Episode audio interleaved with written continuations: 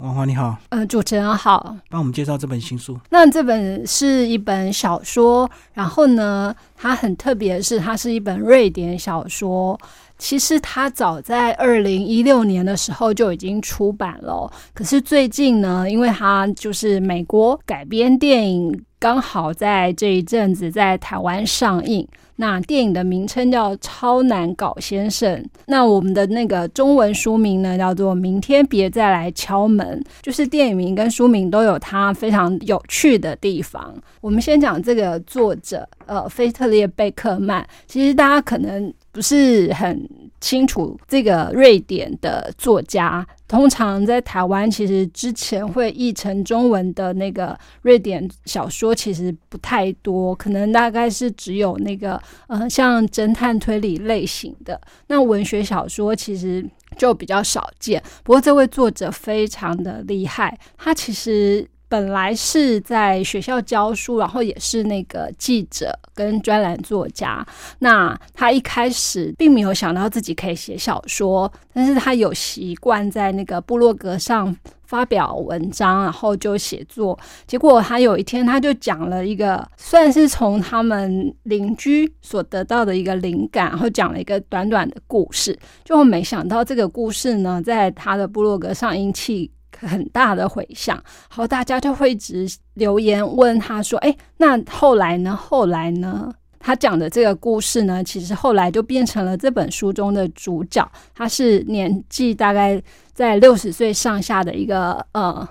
他们讲老先生，可是现在六十岁大概已经不不能算是老先生了，顶多就是后中年期。可是这个主角呢，因为他就是从他的工作岗位上退休了，呃，要开始进行他退休后的一些计划。那这个计划其实会让人蛮意外的，就是他的计划其实是想要去结束他的生命。是为什么从工作上退休跟结束生命会连在一起呢？这中间就有很多的故事可以说。那作者其实就呃用他非常幽默的笔调，然后写下了这个故事。那这本小说后来在瑞典就被出版社那个呃相中想要出版，那结果就是一鸣惊人。这本小说它一出版，其实就可以说是没多久就占据那个瑞典的那个书店的排行榜哦。当时其实最红的是那个什么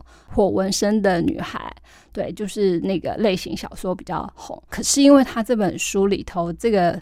特别的主角，然后呢，因为。他又写的非常的幽默，可是其实你一直读下去的时候，你会发现，哎，其实他的人生充满各种无奈跟心酸。那当然也有令人觉得浪漫的部分。那这我们可以等一下来讲。除了他在瑞典的成功之外呢，其实我们后来出了中文版，再隔呃一些时间，后来又出了美国版。对，那在美国其实这也是很不寻常的例子哦，因为美国其实他们本身就是一个那个对外输出的大国，他们很少做那个翻译其他地区的作品进到美国。那这本书就也真的跌破大家眼睛，因为它出版之后就迅速抢占，就是《纽约时报》的那个畅销书排行榜，而且呢，它一站上去。前十名到前五名，甚至后来大概一年中有有五十个星期，他都是在前三名的位置。那以一个外国人，然后却可以抢占美国这个重要的排行榜这样的态势来讲，其实就可以知道，哎，他的书其实已经跨越了国界，不管是在瑞典、在美国，甚至在台湾那当然他也有那个呃简体字版那。据说就是简体字版，就是一天的那个订书量就超过两万本哦。在台湾，当然可能阅读人口还没有到这么多，可是就是呃，从我们出版到现在，它也一直不断的在在刷当中。后来现在是由那个汤姆汉克来扮演这个书中的男主。然后他叫做超难搞先生，为什么？因为他个性其实真的让人家觉得会有点机车，就是呃，你可以想象，哎，在你住的那个社区，在你的住的那家附近，如果有一个人就是老是要管东管西，比方说他看到你垃圾没分类，然后就会过来念你说，哦，你这个垃圾这样丢不行哦，你要怎样怎样，或者是他看到你那个车子乱停，然后就他就会来，比方说你停红线，他就来拍照检举举发。让你要缴罚单，呃，那他就有他自己的规则，跟他好管闲事的个性啊，也因此对于其他邻居来讲呢，就是呃，有时候被他管到的话，就会觉得，哎呀，这是我家的事，你干嘛这么那个？可是实际上他也不是真的这么喜欢去。爱管别人家的闲事哦，他只是觉得，哎，这整个世界、整个社会必须要维持一定的秩序，这样才可以让每个人都过上自己的好生活。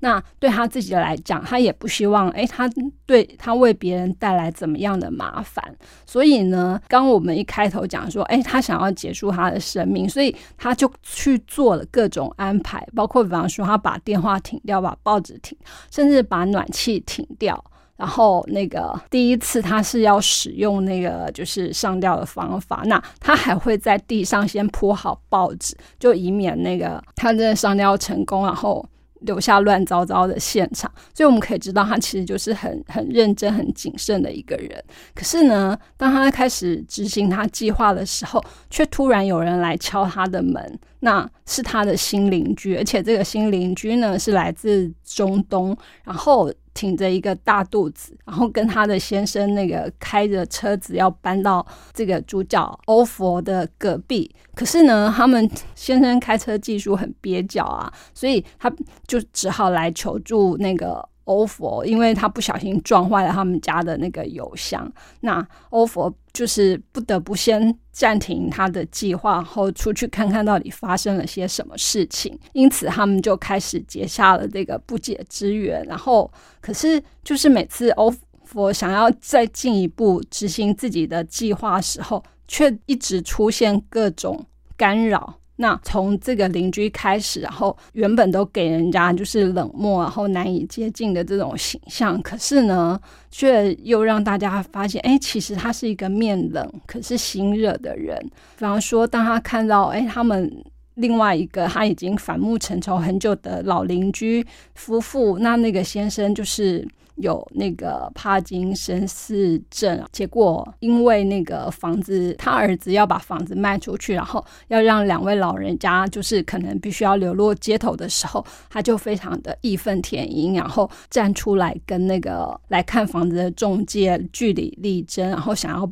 保佑就是替那对老夫妇留下这一间房子，那当然他也是没有他的办法，所以我们可以看到，哎，这个 offer 就是看起来好像好像很木讷，好像什么都只会按照规。则来，可是他有他的想法，而且他有他的做事方法。那因此，他后来其实也成功了，那个让那对老夫妇继续留在他们温暖的那个房子里头。那在这样子的这个互动中呢，其实我们也可以渐渐。知道说，哎，欧佛他想要结束自己的生命，除了一方面是他从工作上退休，而且其实是有点被迫退休，因为面临了那个经济问题，然后裁员什么这些因素。那他觉得，哎，自己一生这样这么辛勤的工作，最后留下的是什么？这让他有点有点灰心。可是更重要的是，是因为他他的。爱妻就是后来因为疾病，然后离开人世。